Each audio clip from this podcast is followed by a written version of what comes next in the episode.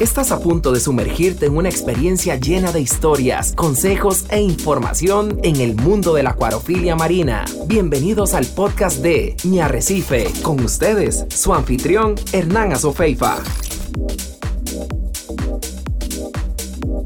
Un tema que nos han solicitado muchísimo en nuestras redes sociales, como es la hiposalinidad. Un tema que y un método que se echa a la mano en la acuariofilia para tratar muchos parásitos. Y tenemos a Arturo que nos está acompañando también para esta parte del programa.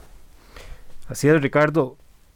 Es uno de los recursos a los cuales podemos echar como acuarista para manejar problemas de parásitos. Pero aquí tenemos que distinguir dos cosas. Primero debemos entender que la hiposalinidad es una solución salina que está muy por debajo del nivel promedio del agua de los océanos.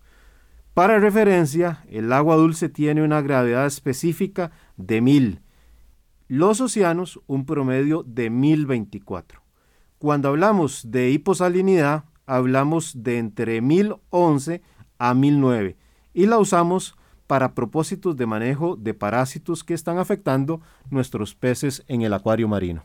Don Arturo, Cuéntanos un poquito desde tu perspectiva, ¿por qué un parásito se puede ver afectado a esos niveles de concentración de sal? Cuando estamos hablando de 1009, 1010 de gravedad específica, obviamente en un pez que tiene una evolución adaptada a los 35 gramos por litro de agua. Sí, bueno, este, en el programa anterior habíamos hablado un poco de lo que es la cuestión de osmorregulación y más que todo el principio detrás de esto es el flujo de agua que se da desde un medio este, menos concentrado hacia un medio más concentrado.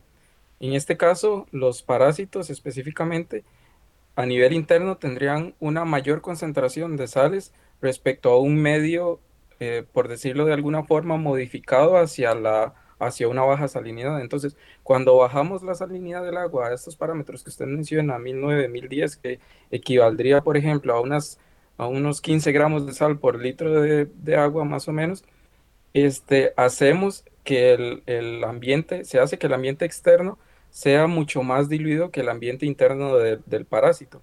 En este caso va a haber una presión o un flujo de agua hacia lo que es el interior del parásito y por las adaptaciones específicas de estos organismos, ya que a diferencia de los peces, este, están totalmente expuestos al medio externo. Los peces, por ejemplo, tienen una cubierta de escamas en muchos casos que, que permite este, eh, regular esa o, o, que, este, por decirlo de alguna forma, hace menos drástico esa, esa, ese cambio en la salinidad a nivel de los fluidos internos y externos los parásitos en estos casos, este, generalmente eh, unicelulares, solo mantienen una membrana este, externa, una membrana plasmática externa.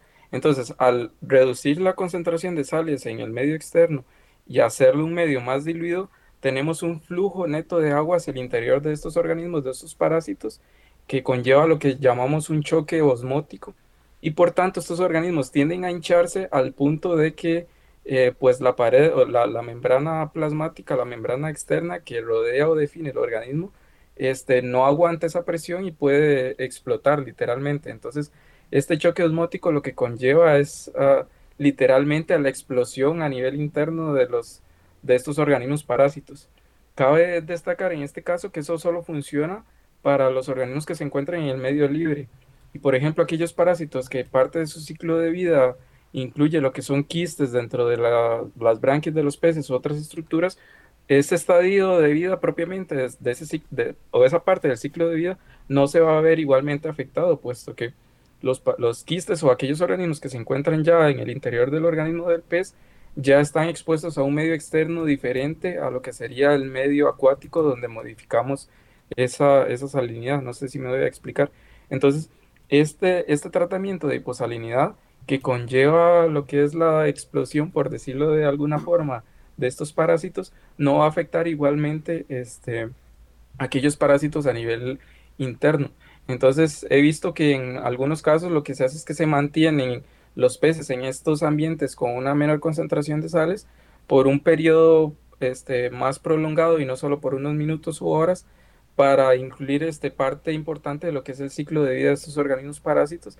Entonces, estar en el momento en el que eh, los quistes son liberados y los organismos este, adquieren su etapa libre, por decirlo de alguna forma. Es decir, estos parásitos se encuentran en el medio acuático donde estarían susceptibles, donde serían susceptibles a ese choque osmótico por diferencia de concentraciones entre el medio interno y el medio externo. Sí, don Hernán y Arturo, en, muchas de las tiendas de acuarismo em, que adquieren peces importados, esos peces que vienen importados de otras localizaciones, especialmente obviamente en la parte marina, vienen con una salinidad baja. Generalmente esa salinidad ronda el 1018 o 1020. Y en muchas de estas tiendas de acuarios se mantiene esa salinidad. No se debe confundir esa práctica que tiene otro propósito muy diferente con la hiposalinidad que ha hablado usted, don Hernán. Es correcto, Ricardo. Ahí básicamente en los acuarios o en las tiendas, acordémonos que los peces están en un tránsito. Por tanto, el mantener el pez a 1019, 1020, lo es bajo el principio de que no es un acuario permanente. Y segundo, lo que permite es que el pez gaste menos energía. Y dos, que hay un tema de costo para el acuario que tiene que estar comprando sal para preparar eh, el, arribo de esos peces. Entonces, por, por esos lados entendamos la razón por la que en una tienda se mantienen los peces ahí. Y para el caso de la hiposalinidad, para tratar los problemas de parásitos debemos tener los peces en el acuario hospital con una salinidad normal y poco a poco en el transcurso de 48 horas vamos a ir lentamente bajando la salinidad hasta llegar a los 1009 en esas 48 eh, horas. No olviden de tener muy bien calibrado el refractómetro. En el acuario no usamos sustrato, no vamos a usar rocas para que el X no, que se vaya a desprender no se adhiera. Usamos un filtro idealmente de cascada, con una que nos dé una muy buena aireación, debemos cambiar, eso sí, diariamente el material filtrante, debemos de tener mucho cuidado con un pico de amoníaco, eso es lo más relevante. Por ello, hay que tener también una muy buena cantidad de bacteria nitrificante siempre a mano, por si se da alguna de estas emergencias con el amoníaco. Así como también debemos de tener agua lista para realizar cambios a la misma salinidad. El material filtrante de reemplazo para el cambio diario que señalaba siempre debe estar reposando por aparte en agua con una muy buena cantidad de bacteria para evitar esos picos de amoníaco. Luego debemos marcar el nivel del agua en el cristal del acuario hospital con un marcador para que diariamente estemos reponiendo el agua evaporada y no nos suba la salinidad y medirlo varias veces a la semana con el eh, refractómetro para estar totalmente seguros de que estamos en la salinidad de 1009. El pez debe observarse diariamente y ver que la respiración sea buena. Si el pez está muy afectado por el parásito, puede que no soporte este proceso y lo lastimosamente lo vamos a perder. Nunca con el tratamiento de la hiposalinidad debemos eh, usar cobre en el acuario de, hospital, pues a una menor salinidad todo eh, metal pesado, incluido el cobre, va a ser más tóxico. Y por tanto, la advertencia de no usar cobre en este tratamiento de hiposalinidad. El pez debe de permanecer en hiposalinidad por al menos cuatro semanas o más tiempo si aún se observa la presencia del IC. Incluso podríamos llegar hasta las 8 semanas.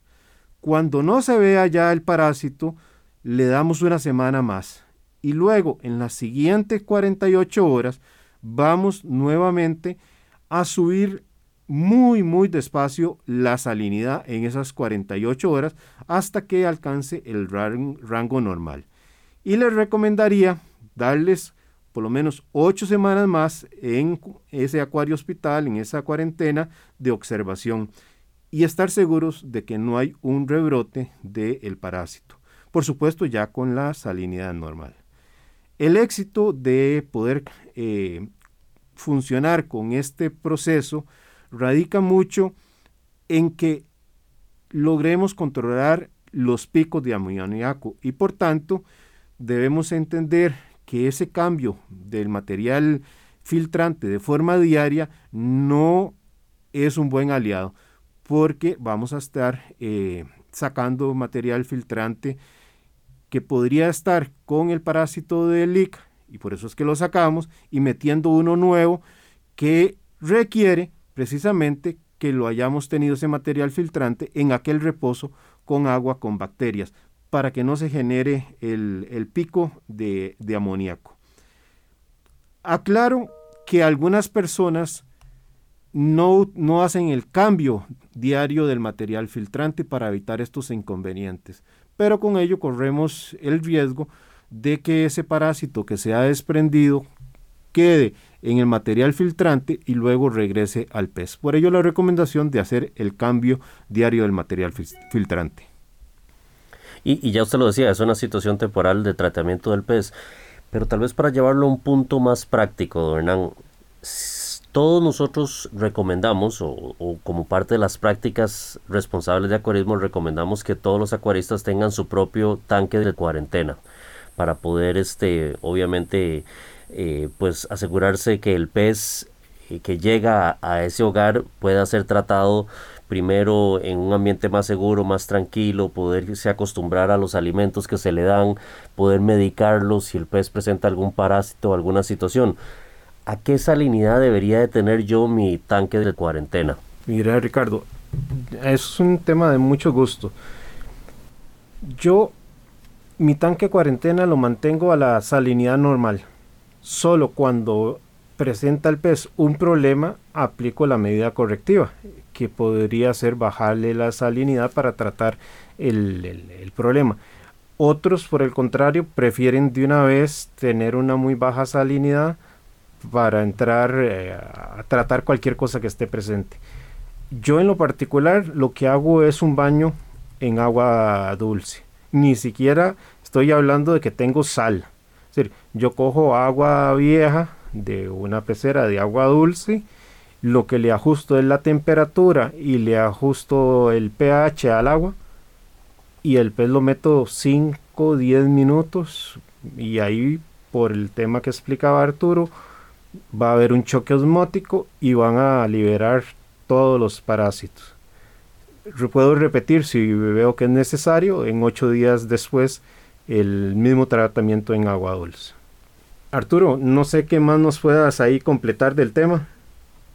Sí, bueno, es interesante eso que ustedes mencionan de mantener un tanque alterno de, cuarentena o hospital, puesto que si, si, realizamos, si se realiza este, este tratamiento en el tanque principal, por así decirlo, y mantenemos otros organismos acuáticos, por ejemplo, corales, este, entre otros, ese cambio en la salinidad va a afectar directamente también a esos otros organismos. Correcto. Y cada organismo en sí, ya sea peces, parásitos, corales, entre otros, tienen diferentes umbrales de tolerancia, entonces puede afectar de una forma u otra a los diferentes organismos que mantenemos en ese acuario. Entonces, sin querer queriendo, podríamos llegar a afectar también a los corales que mantenemos en esos acuarios marinos. Entonces, esto refuerza también la importancia de mantener esos acuarios alternos para este tipo de tratamientos. De hecho, es un extraordinario importe el que estás haciendo, Arturo, porque básicamente esto es un tema para los peces.